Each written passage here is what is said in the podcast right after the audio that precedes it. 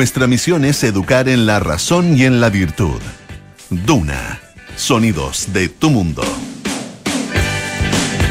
Muy buenas tardes, ¿qué tal? ¿Cómo están ustedes? Bienvenidos a una nueva edición de Aire Fresco aquí en Radio Duna, en este día miércoles 8 de junio. Estamos como siempre en el 89.7 en Santiago, 104.1 en Valparaíso, 90.1 en Concepción, 99.7 en Puerto Montt. También nos pueden escuchar en el canal 665 de BTR pueden utilizar nuestra aplicación Radio Duna o entrar a duna.cl, donde está absolutamente toda nuestra programación, nuestra música y también están nuestros podcasts. Lo mismo que en Apple Podcast, Spotify y las principales plataformas de podcast. Hoy es día miércoles, así que estaremos con Alejandra Muné y sus sabores frescos, algunas buenas recomendaciones para estos días en que ya comienza a ser un poquito más de frío. Pese que ha estado relativamente templado, raro. Estamos a junio, estamos en junio y tenemos temperaturas cercanas o incluso para los próximos días por sobre los 20 grados las máximas. No corresponde, pero bueno, así es la cosa. Y también eh, tendremos una, una gran invitada. Vamos a conversar, fíjense, con la primera mujer decana de la Facultad de Ingeniería de la Universidad Católica. Es una facultad que tiene 130 años y siempre sus decanos han sido hombres.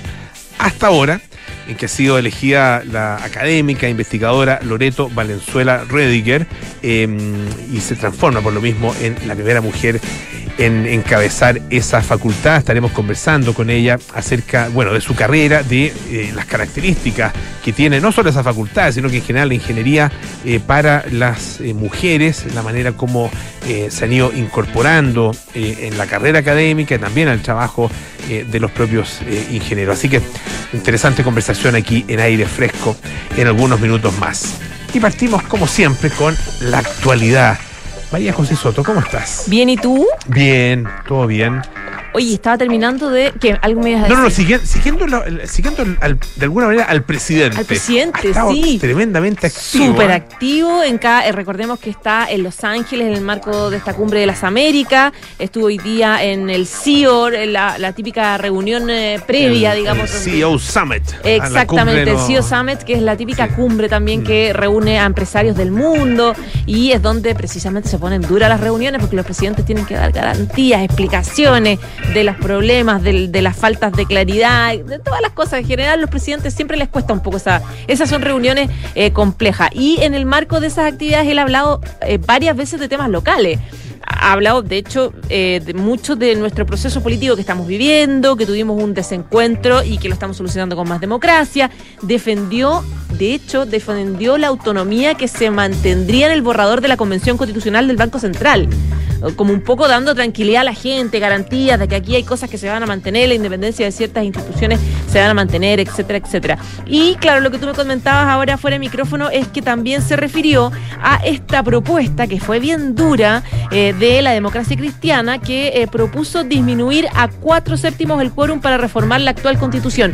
Eso a propósito de lo que dijo en algún minuto Giorgio Jackson, secretario general de la presidencia, quien dice que si no gana la prueba va a ser difícil, y, difícil implementar alguna de las medidas eh, del programa de gobierno de Gabriel Boric. Algo que, claro, enojó a harta gente porque plantean, o sea, no puede ser que el programa dependa de lo que pase de la Convención Constitucional. Bueno, por eso la democracia cristiana hace esta propuesta eh, de eh, disminuir a cuatro tercios el quórum para reformar la actual constitución y hacer eventuales cambios, lo que se muchos llaman como una tercera vía en caso de que gane el rechazo.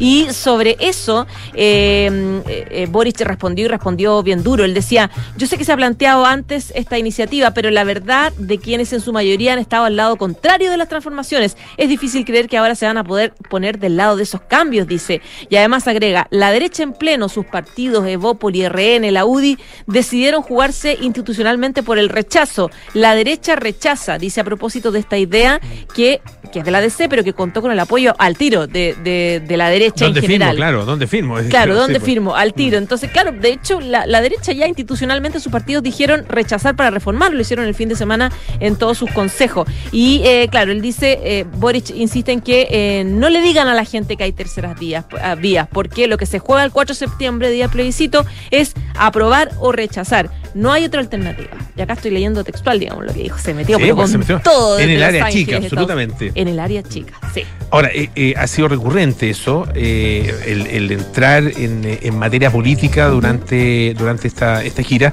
cosa que no es tan, o sea, algunos presidentes lo hacen, pero yo recuerdo siempre algunos presidentes que, que, que, eh, volaban un poco más por arriba. no, es tan cosas. fácil lograr ese, ese equilibrio. Sí, pues, sí, me acuerdo Frey que siempre decía yo no voy a convertirme en comentarista ah, de, de la actualidad política.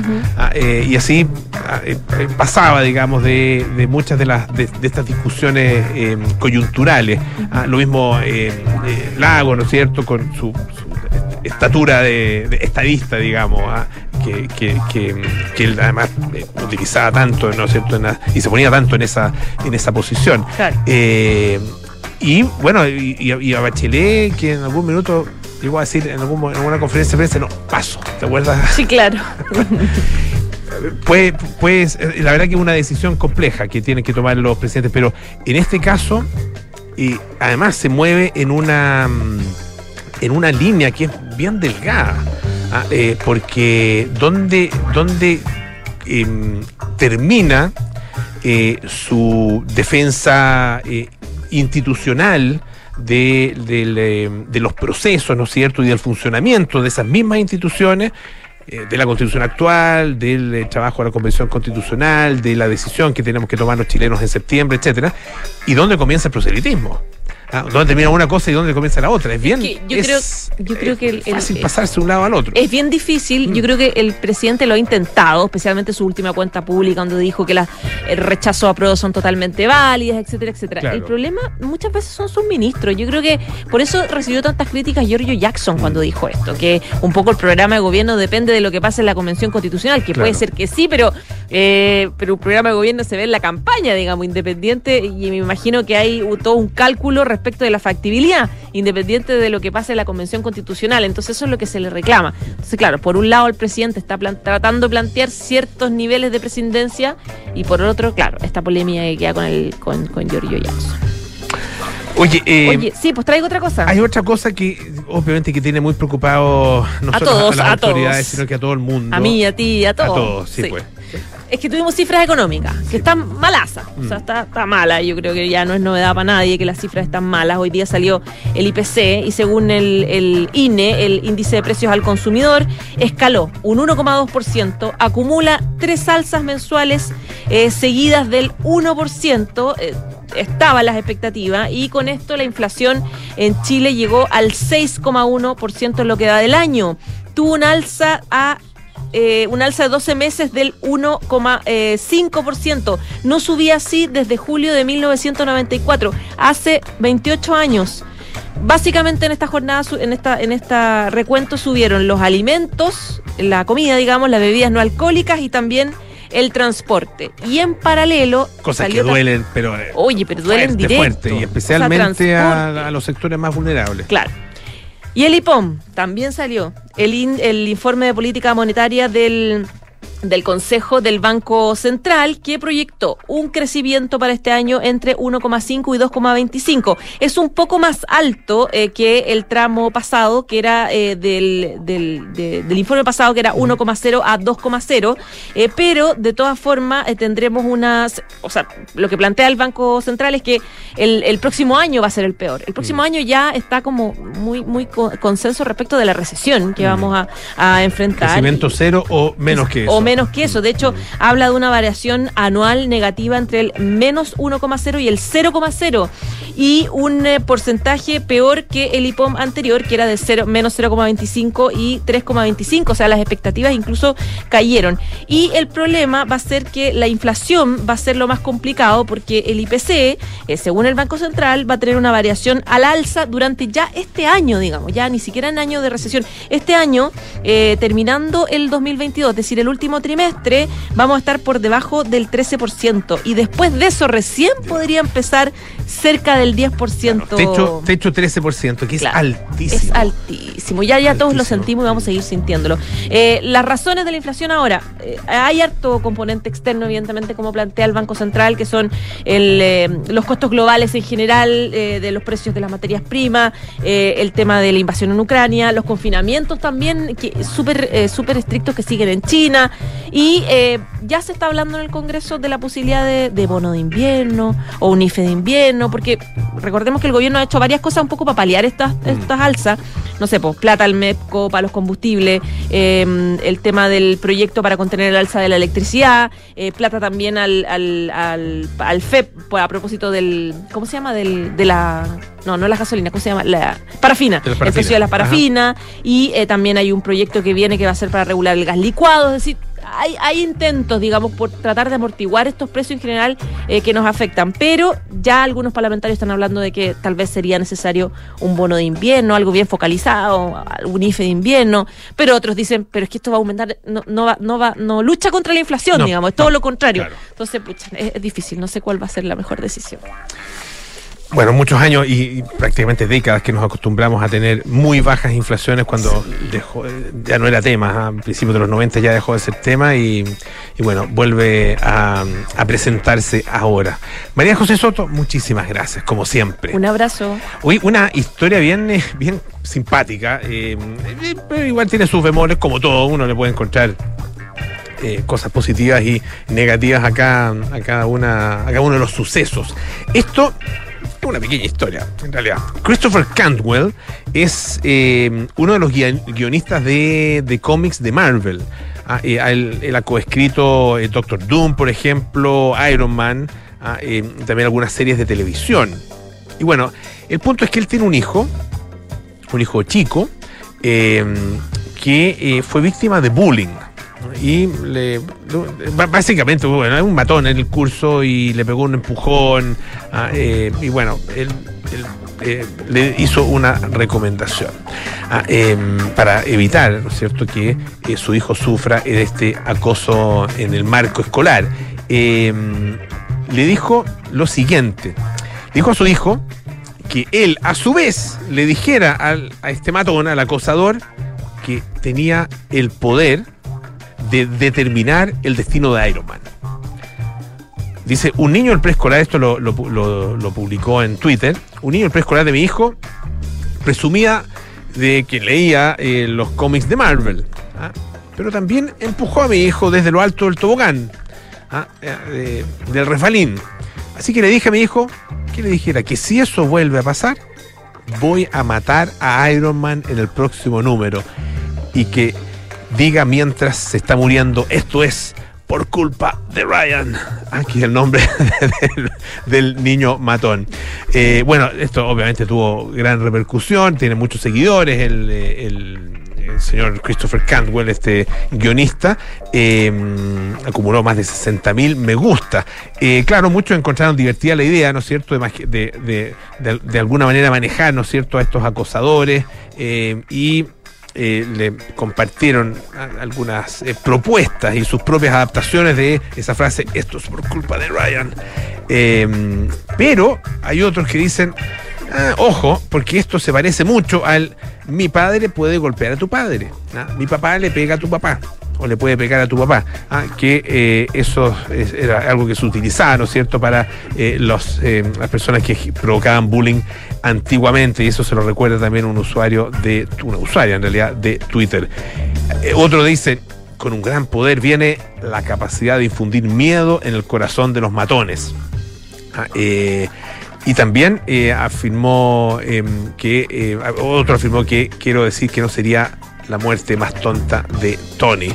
Ah, em, en todo caso, em, Cantwell siguió, continuó con su Twitter asegurando a los fans que aunque la idea es tentadora, no matará a Iron Man en nombre de un niño del preescolar llamado Ryan. Obviamente tengo poder para hacerlo y no se, no se transmitiría ningún mensaje, por mucho que, me tiente participar en el chantaje a la imaginación de los niños. Eh, una, una cosa también pequeña, pero que en realidad puede ser bastante grande por el costo ah, que significa. Fíjense que un joven, un joven de 21 años, entró en el Museo de Arte de Dallas y rompió algunos antiguos artefactos griegos que tienen, bueno, son, entonces son piezas obviamente de valor incalculable, pero eh, la estimación que hay es de unos 5 millones de dólares. Esto ocurrió después de que él se peleó con su pareja. Se llama Brian Hernández y fue detenido por guardias de seguridad eh, después de que entrara al museo y empezara a destrozar obras de arte antiguas. Ah, eh, ocurrió ayer por la noche. rompió la ventana, imagínense, un, vidrio del museo con una silla metálica. la policía revisó las imágenes en las que se ve a este hombre eh, usando una, especie de, piso, un, taburete, ah, eh, para destrozar dos vitrinas y dañar varias piezas de arte antigua, entre ellas dos vasijas cuyo valor se estima en 5 millones de dólares. Y dijo a la policía que había destrozado el museo porque estaba enojado con su novia. Eh, bueno, son artefactos griegos de 2500 años que él habría destruido.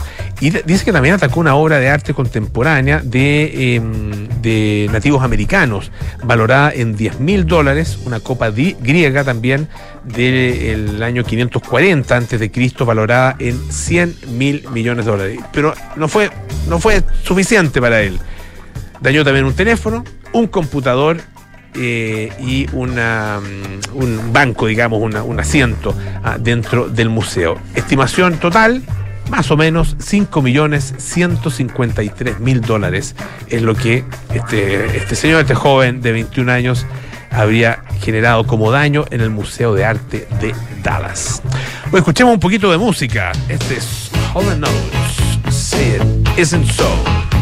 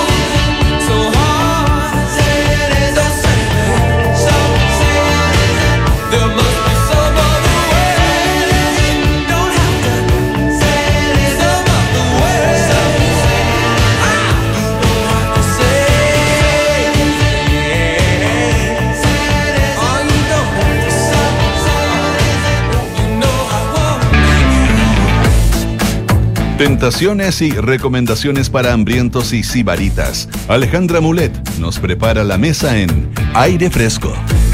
Todos los miércoles nos juntamos acá con eh, Alejandra Mulet en el programa para conocer sus propuestas, sus sabores frescos. ¿Cómo estás, Ale? ¿Qué tal? Hola, Polo, ¿bien y tú? Bien, también, gusto saludarte. Qué, qué bueno. Bueno, como toda la semana les traigo unos datos imperdibles y quería partir con uno que me encantó, Polo, para las que somos mamás y seguramente tú también como papá lo viviste cuando tus niños eran más chicos. El tema de la colación escolar. Oh, ¿Qué le temazo. mandamos todos los días? Porque los niños al final se aburren cuando uno le manda cuatro o cinco días seguidos eh, tal cosa, ya no se la comen. A mí por lo menos me llegan con las cosas de vuelta, entonces uno está todo el rato pensando qué les mando. En esta época la fruta eh, no va porque no se la comen con Mm, frío, no es les da ganas de comer fruta, necesitan sí, cosas bueno. más calóricas y todo. Bueno, encontré un emprendimiento 100% chileno fundado por tres jóvenes mujeres. Eh, se trata, Polo, de fruta, pero en un formato como de gomita masticable, pero bien enrollada. La verdad que me encantaron. Son uno, la marca se llama Bigu Snacks y estos productos, estos rollitos de fruta se llaman Jico. Son súper simpáticos, súper coloridos, con un mono eh, ideal para los niños, en el fondo que es bien atractivo, viene con unas láminas coleccionables, con un álbum y todo. Pero en cada sobre vienen dos rollitos de pura fruta 100% natural, sin aditivos, sin azúcar añadida, apto para vegano y libre de gluten, Polo. Es como estos chicles, ¿has visto estos chicles que vienen como en unos frascos metálicos? Y sí. vienen enrollados, Sí. es lo mismo, Ah, pero perfecto. pura fruta. Mira. Sabores tienen de frutilla y tienen de manzana. Oye, es la cantidad y la cuota perfecta para que los niños lleven de colación. Los míos ya están llevando. Eh, les mando un sobre a cada uno y se comen estos dos rollos. Eh, la verdad que es una súper buena manera de que coman fruta, sobre todo ahora en invierno que el consumo de fruta baja bastante y se convierte en una colación súper entretenida. eh, distinta para los niños, les llama la atención. De hecho, me han llamado mamás del curso para preguntarme dónde venden eso. Así que se pueden, eh, tienen página web. La página es www.bigu.cl. También están en Instagram como Bigu Snacks. Eh, la verdad que es súper original, rico y eh, nos viene a solucionar el tema de las colaciones esco- escolares, incluso para uno también, como un snack de media mañana, comerse estos rollitos de fruta eh, para no estar a lo mejor en la oficina como con la manzana entera o el tupper con la pera, eh, qué sé yo. Así que una buena opción para que los busquen, Buenísimo. de la Bigu Snacks, ¿cierto? Muy con. B larga. Sí, de larga, sí. Y Yico es con Y y C-O.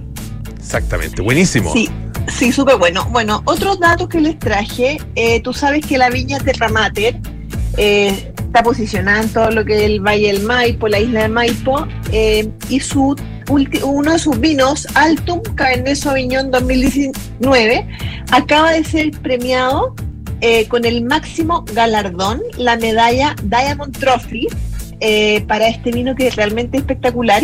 Este concurso se hace en Japón y es hecho por mujeres. De hecho, el concurso se llama Sakura Japan Women's Wine Awards. Eh, un tremendo reconocimiento para la viña.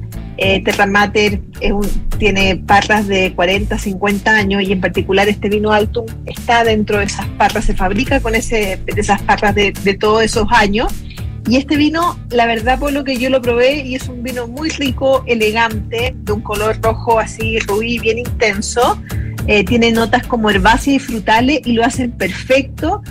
O sea, le hace increíble acompañar, por ejemplo, un plato de pato o un cordero en esta época que es rico comerse estas carnes que son como de casa, más, más gruesas, por decirlo así. Eh, El o un sabor es más de intenso, más fuerte, claro. Exacto. O un, por ejemplo, un guiso de zapallito.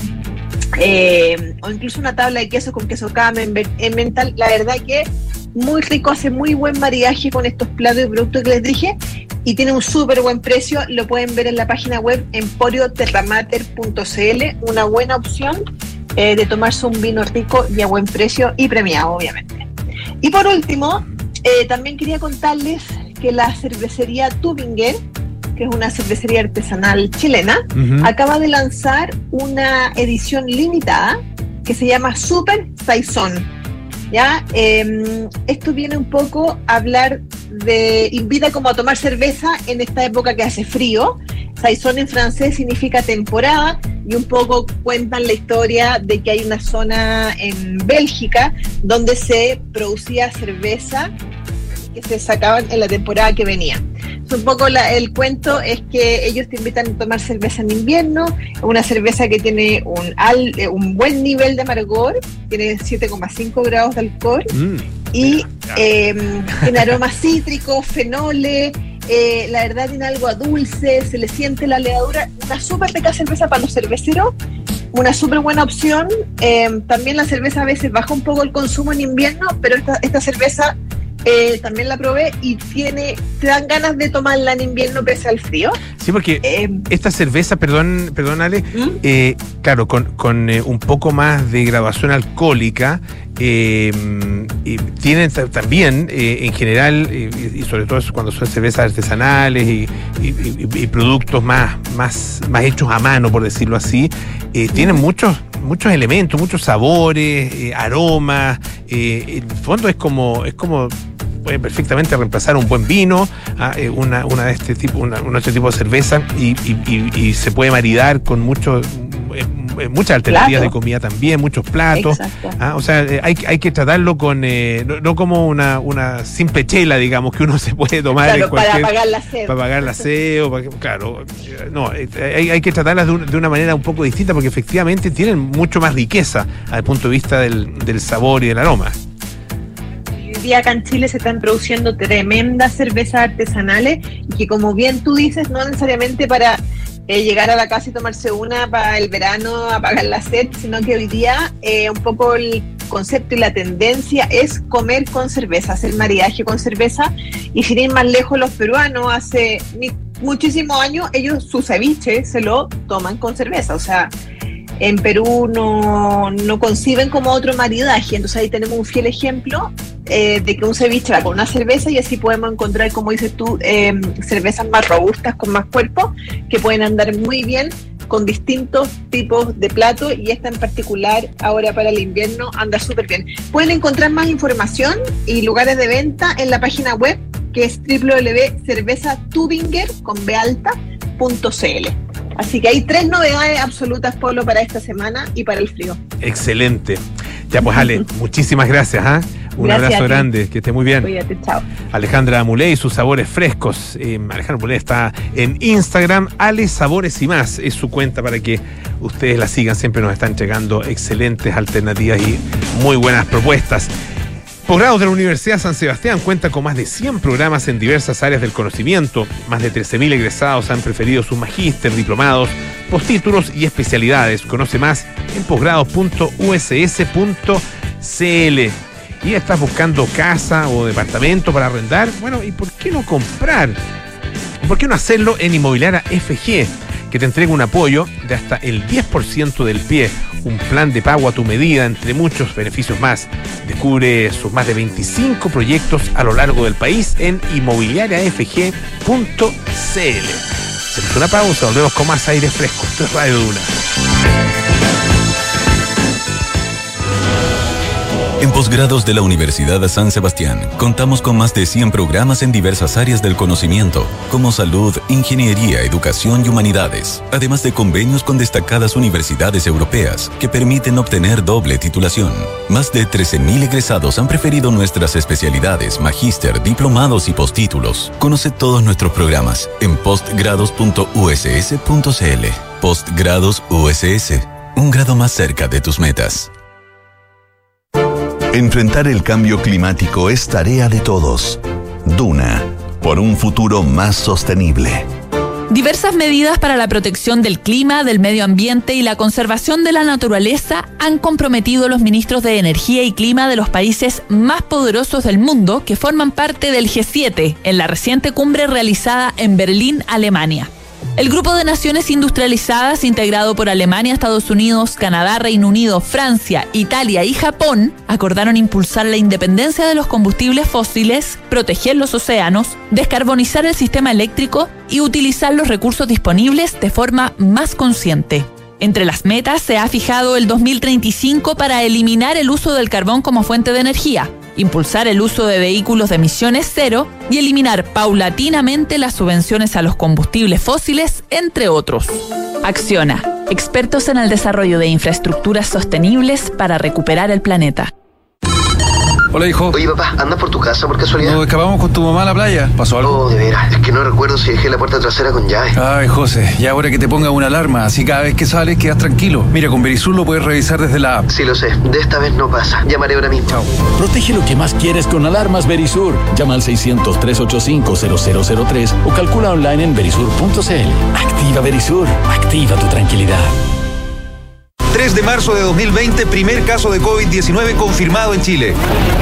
31 de mayo de 2022, más de 3 millones de casos confirmados. Y mientras el COVID siga, la protección a tus trabajadores también. Seguro obligatorio COVID-19 de Vice Vida. Más de un millón de personas ya están aseguradas. Contrátalo por solo 4.200 pesos anual por trabajador y protégelos frente a gastos de hospitalización y rehabilitación por COVID-19. Contrata online y reciba al instante tu póliza y comprobantes. Descubre más en vicevida.cl. Estás en aire fresco con Polo Ramírez. Ya estamos de vuelta aquí en aire fresco. Esto es Radio Duna. La tercera y Spotify se unen para presentar el nuevo podcast El Café Diario. Entérate de los temas que está marcando la agenda de Chile y el mundo en la voz de Francisco Aravena y Rocío Montes. Escúchalo de lunes a viernes en Spotify y en latercera.com. Bueno, la tenemos de visita a nuestra entrevistada de esta tarde eh, y bueno, nos honra obviamente con esta visita eh, porque es la primera mujer decana eh, electa todavía, no ha asumido todavía, pero va a asumir dentro de muy poco, de la Facultad de Ingeniería de la Universidad Católica. Eh, 130 años de historia y solo hombres como decano. Estamos con la profesora Loreto Valenzuela esta tarde aquí en Aire Fresco. Profesora, bienvenida. Muchas gracias por estar con nosotros. Muchas gracias, Pablo, por la invitación y muchas gracias por, también por la, la introducción. Eh, cuéntanos un poco de, de su historia. Eh, es eh, profesora de Ingeniería Química y Bioproceso, ¿no es cierto? Sí. Exalumna de la propia Universidad Católica, ingeniera civil industrial, ¿no es cierto? De profesión. Sí, soy ingeniera industrial química. Uh -huh. eh, de la, de la misma Universidad Católica, de ahí me fui a hacer un doctorado en el área de biomateriales en Estados Unidos, en la Universidad Rutgers, y desde que terminé el doctorado volví a la universidad y he sido profesora desde entonces, hace justamente 20 años. Estoy trabajo, trabajo académico de, de, de, clases e investigación, ¿no es cierto? Clases de investigación, gestión y también emprendimiento, así que un poquito de cada cosa. ¿Y, y cómo, cómo, es el, el han pasado ya algunos años, ¿no es cierto? Eh, 20 años. Eh, ¿Y cómo, cómo ha, ha, ido evolucionando la presencia femenina en, eh, en, la Facultad de Ingeniería y en general en las ingenierías, lo que puede ver pues, en las empresas, qué sé yo, en la industria, en, otras áreas? Mira, eh, te agradezco la pregunta porque eh, es un tema que uno ahora cree que, que es un tema que, que, está resuelto y estamos todavía muy lejos, pero, pero hace 20 años estábamos mucho más lejos. Yo cuando entré a estudiar ingeniería en la Universidad del 95, entramos 17% de mujeres. Eh, una de cada siete éramos mujeres. Y casi todas nos graduamos efectivamente, así que la, la, tasa de graduación es más o menos similar, tal vez un poquito menos. Y después cuando entré a trabajar a la universidad, eh, el año 2002, éramos dos profesoras. ¿Dos, dos de...? Dos de, en esa época, de haber sido como 100, 120 profesores. Yeah, wow. Y, y de ahí se fue aumentando y cuando volví del doctorado ya éramos cinco. Eh, que uno dice cinco también muy poco, pero entre dos y cinco es mucha la diferencia, ¿cierto? Y, y hoy día somos más de 20. Sin embargo, el porcentaje uh, se ha mantenido bastante estanco en 13% a nivel de profesoras. A nivel de estudiantes, pasamos de 17 a 35%. Hoy día están entrando todos los años entre 30 y 35% de mujeres al pregrado de ingeniería y por lo tanto se genera una oportunidad de que haya más estudiantes de ingeniería, después más que hacen posgrado y por lo tanto más disponibles para dedicarse a la vida académica. Sin embargo, para eso hay que tener un poquito de paciencia porque hay que esperar todas esas etapas para llegar a la, a la carrera académica. Y, y, y, en ese sentido hay que hacer esfuerzos más grandes porque es muy lento. Eh, llegan más profesoras, pero también algunas se van del mundo académico o de la misma universidad, pero también llegan, hemos aumentado la planta académica también en mucho. Entonces, eh, hoy día mantenemos un porcentaje, eh, como te digo, en 13%, eh, que, que es un desafío seguir aumentando. Es una, una brecha que todavía bien, bien fundamental. ¿A, qué, ¿A qué la adjudican ustedes esa, esa brecha? ¿A qué se debe a que, eh, si bien ha habido un crecimiento, todavía, todavía esta, esta disparidad exista? Sí, existen varias, varios factores, eh, factores estructurales, fa- factores culturales y, y otra que tiene que ver con este tema de los tiempos. El tema de los tiempos es que eh, las académicas de mi generación, eh, cuando estudiaron ingeniería éramos poquitas, entonces eh, proporcionalmente eh, hay muchas de mis compañeras que son académicas en, la católica o en otras universidades. Así fácilmente con los dedos de la mano cuen- cuento como siete compañeras mías de, de- semestre, digamos, de año, que hoy día son profesoras en la católica o en otras universidades. Pero como éramos pocas, aunque seamos muchas proporcionalmente, sigue siendo muy poca en el global. La medida que van habiendo más alumnas de pregrado y más alumnas de posgrado, eso simplemente se, se pobla más. Sin embargo, hay otros factores más estructurales que tienen que ver con que la vida académica y la carrera académica que se llama eh, parte muy competitiva en el sentido, es una competencia bien contra uno mismo, pero igual es una competencia en el sentido de, de sacar el doctorado, de hacer postdoctorado, de las publicaciones, de, de liderar una línea de investigación propia. Y ese periodo de desarrollo eh, de, la, de la vida académica ocurre muy simultáneo con la, la maternidad y con otras etapas de la vida. Y entonces existe un, un, lo que se llama pipe leaking. Se van cayendo mujeres que pueden ser muy, muy prometedoras en la línea y se van cayendo del sistema. Entonces, además de haber pocas inicialmente, eh, van algunas saca- saliendo del sistema. Y por otro lado, hay otros factores estructurales que son mucho más complejos porque son culturales, que tienen que ver con cosas que se les llama micromachismo, que yo no creo que ninguno de ellos sea micro, simplemente que los tenemos muy naturalizados. La ausencia de modelos de rol, donde cuando no se ven personas en ciertos cargos, tú crees que no es factible ser eso. Eh, si uno ve eh, que los astronautas son todos hombres, es muy difícil que como niña uno diga yo quiero ser astronauta, porque uno dice, bueno, es como que me dijera quiero ser elefante, porque en el fondo eh, es, una cosa muy distinta a las cosas que uno ve como posible. Cuando uno empieza a ver modelos de rol, presidentas, decanas, rectoras, profesoras, eh, gente que les, que les va bien y es feliz y, y tiene una vida normal y que no, no se, se transforma en, en, un, en un personaje o en, o en un un hombre disfrazado mujer, digamos, eh, o una mujer disfrazada hombre en el sentido de que, de que pierde su identidad. Cuando tú ves como niña que eso es posible, entonces eh, aumenta la- las posibilidades de que, de que más mujeres se atrevan. Y, por otro lado, cuando hay pocas mujeres en, en, en, situaciones de- de- de más desarrollo académico, existe también una sobrecarga en labores que, que- que cuando queremos, por ejemplo, que, eh, no sé, pues que fueran paritarios muchos comités, pero cuando tienes un grupo donde no es paritario la- la- el global y tú obligas que haya algunos comités paritarios, estás sobrecargando el trabajo administrativo o trabajos que a veces son menos, menos, eh, eh, con- que contribuyen menos a esta carrera académica. Y eso significa que empiezas a sobresaturar a, a- a- los grupos que están en menos representación, en este caso mujeres, pero también pasa a otros grupos en menor representación, y entonces provocas que, que hay una baja mayor.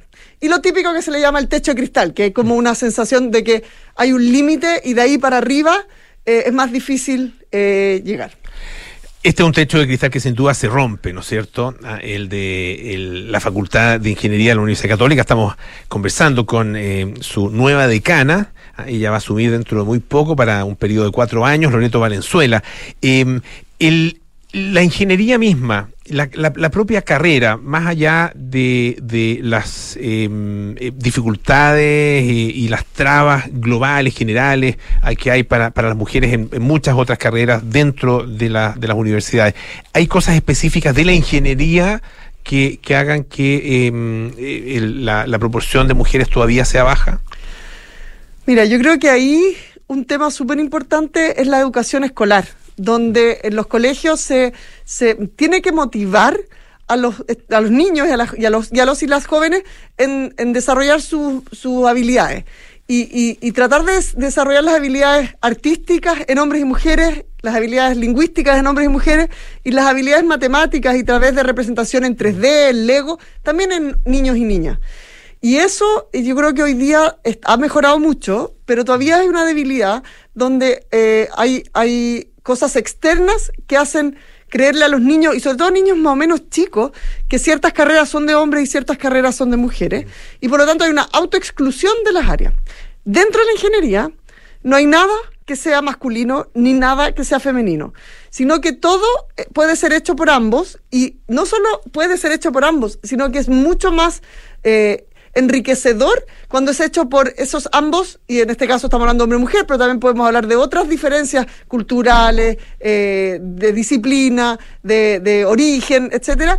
Eh, cuando es, cuando los, proyectos, los trabajos, los desarrollos de la ingeniería se hacen con más de una mirada, uno es más entretenido y dos, se puede entender mejor los problemas y también encontrar muchas mejores soluciones. O cuando tú tienes un grupo muy homogéneo de personas, donde no solo, no todos no solo todos son hombres, sino que además son todos hombres de la misma edad y a veces casi que del mismo colegio y misma institución, es muy difícil que pueden ver todas las miradas para, para abordar un problema. Entonces, la mirada multidisciplinar y multi eh, en este caso de género, es súper importante. Y hoy día la ingeniería dejó de ser silos.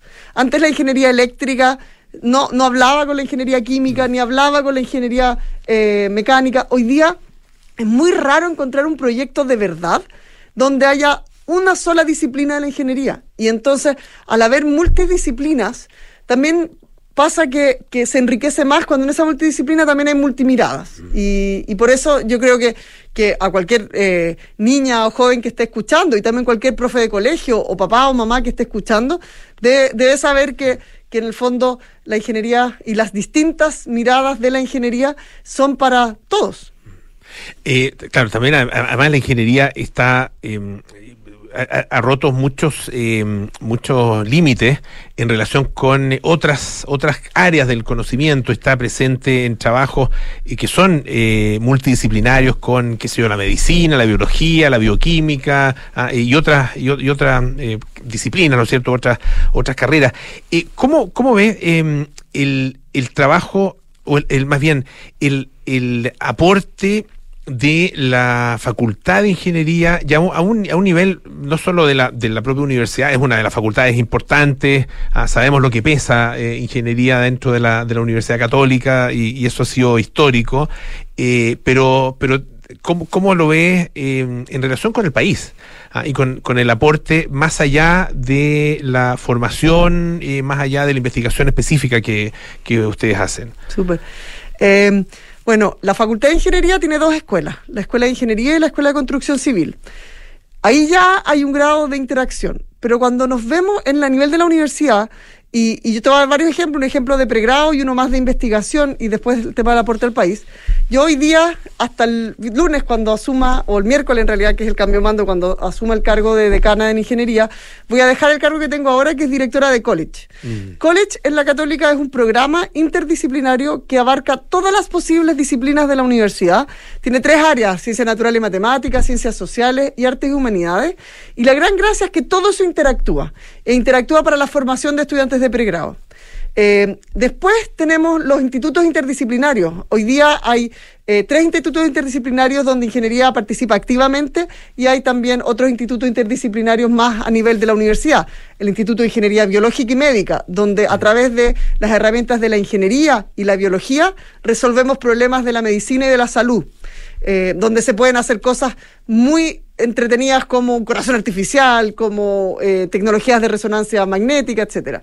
Está el In- Instituto de Ingeniería Matemática y Computacional, donde tomamos muchas herramientas de las matemáticas para resolver problemas con muchos datos y resolver problemas realmente eh, desde la astronomía hasta tecnologías como NOTCO, ¿cierto? Que, que usan inteligencia artificial. Después tenemos la Escuela de Gobierno, que es un programa, un, institu- un- un instituto, digamos, una escuela interdisciplinaria de la universidad donde depende de cinco facultades, ingeniería, ingeniería comercial, eh, educación, derecho y eh, ciencias sociales. Eh, y que en el fondo puede, puede abarcar y abordar problemas súper complejos de una manera mirada muy multidisciplinaria. Y además, éticas aplicadas, desarrollo sustentable y muchos centros de investigación que también eh, tiene la universidad y en colaboración con otras universidades y otros institutos también regionales que le dan también una mirada más global a los problemas. Eh, hay una, una discusión que se ha dado, se ha dado sobre todo a nivel de rectores, pero es interesante también conocer lo que, lo que piensan eh, los, propios académicos, eh, que, tiene que ver con esta, esta eh, definición de qué es ser universidad pública. Ah, eh, em, y, y se hace una diferenciación en, relación con las universidades estatales, ¿no es cierto? Y es algo en lo que ha puesto énfasis el, el rector Ignacio Sánchez. Por otro lado, y con la otra mirada, eh, hemos- de de hecho lo hemos conversado acá con eh, el rector eh, Vivaldi, el rector Enio Vivaldi de la Universidad de Chile.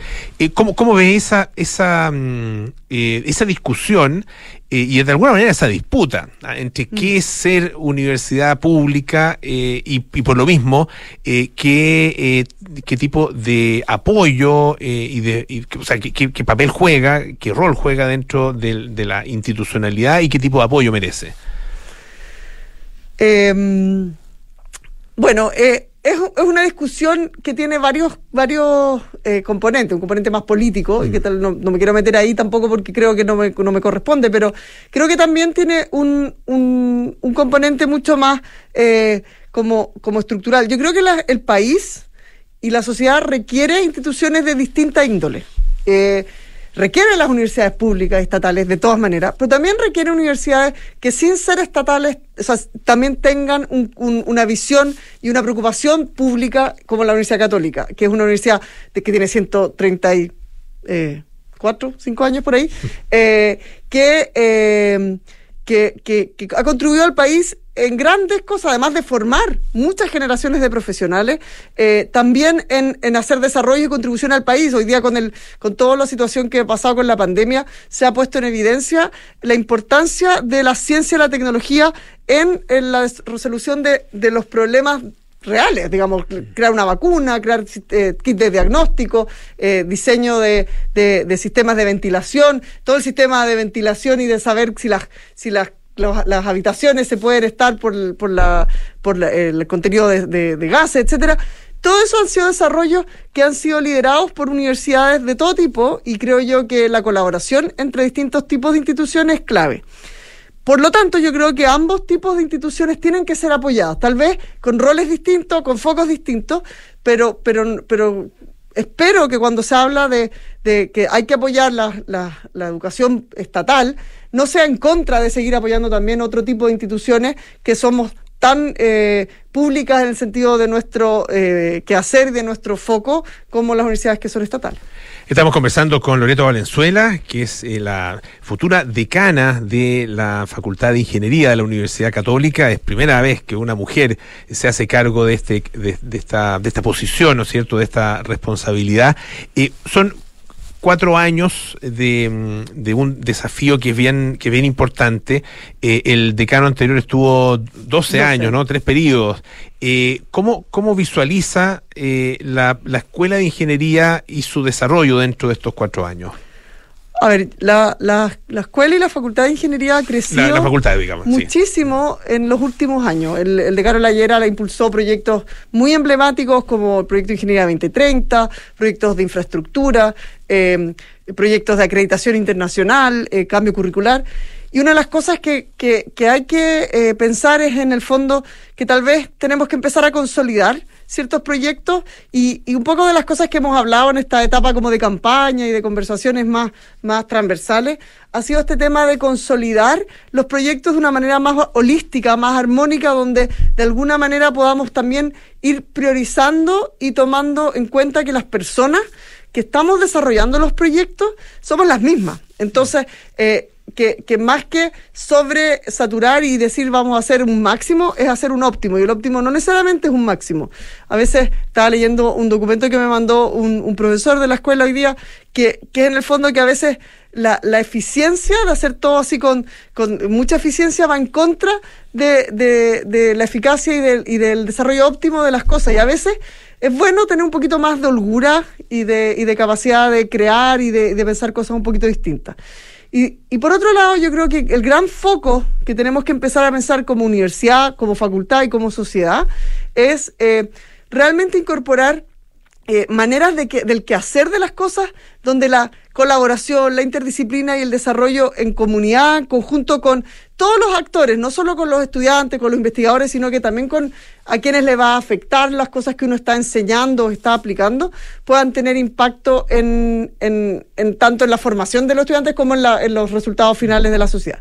Y por otro lado, la interacción con las otras facultades, creo que también se ha avanzado mucho, como te decía, hasta los institutos interdisciplinarios, pero creo que hay mucho potencial ahí de seguir avanzando, tal vez más cercano a las ciencias sociales y a las humanidades, que no hemos estado formalmente tan tan cerca y ahí eh, por ahí yo creo que, que, que, van a venir las cosas eh, más, más potentes en los próximos años. Y en términos de lo que conversamos al principio, de brecha de género, eh, ¿hay algún objetivo a lograr durante este periodo? Sí, me, me, me, da susto poner objetivos numéricos porque uh -huh. creo yo que, que, que, las expectativas también eh, pueden, pueden generar un problema. Sin embargo, el, el objetivo de seguir aumentando, que hayan profesoras que hayan estudiantes en todas las áreas de la, de la, de, la ingeniería y de la construcción, que en el fondo estén, hay departamentos donde hay varias profesoras, en, mi departamento de ingeniería química y bioproceso, eh, habemos cuatro profesoras hoy día, pero hay otros departamentos que tienen media, porque tienen una vacante compartida con otro, otra facultad. Y, y en ese sentido yo creo que hay que hacer un esfuerzo por atraer eh, personas eh, valiosas y diversas, eh, más mujeres, más personas de regiones, más estudiantes con mayor diversidad de disciplinar y de intereses. Y yo creo que ahí hay que hacer un esfuerzo activo de mostrar que, que, podemos ser también inclusivos y en el sentido de que es atraer a esas personas para estudiar o trabajar en, la universidad y en, en la facultad, eh, es también para permitirles a ellos y ellas desarrollarse y, realmente brillar en sus objetivos, en, sus en sus planes personales y no necesariamente para cumplir una cuota. Le queremos agradecer muchísimo a Loreto Valenzuela, la flamante decana de la Facultad de Ingeniería de la Universidad Católica, que asume justamente la próxima semana. Muchísimas gracias, Loreto, y felicitaciones además por, por este logro. Muchas gracias, Pablo. Muchas gracias a todos en la casa. Vamos a escuchar un poquito de música. Este es Dodgy con Good Enough.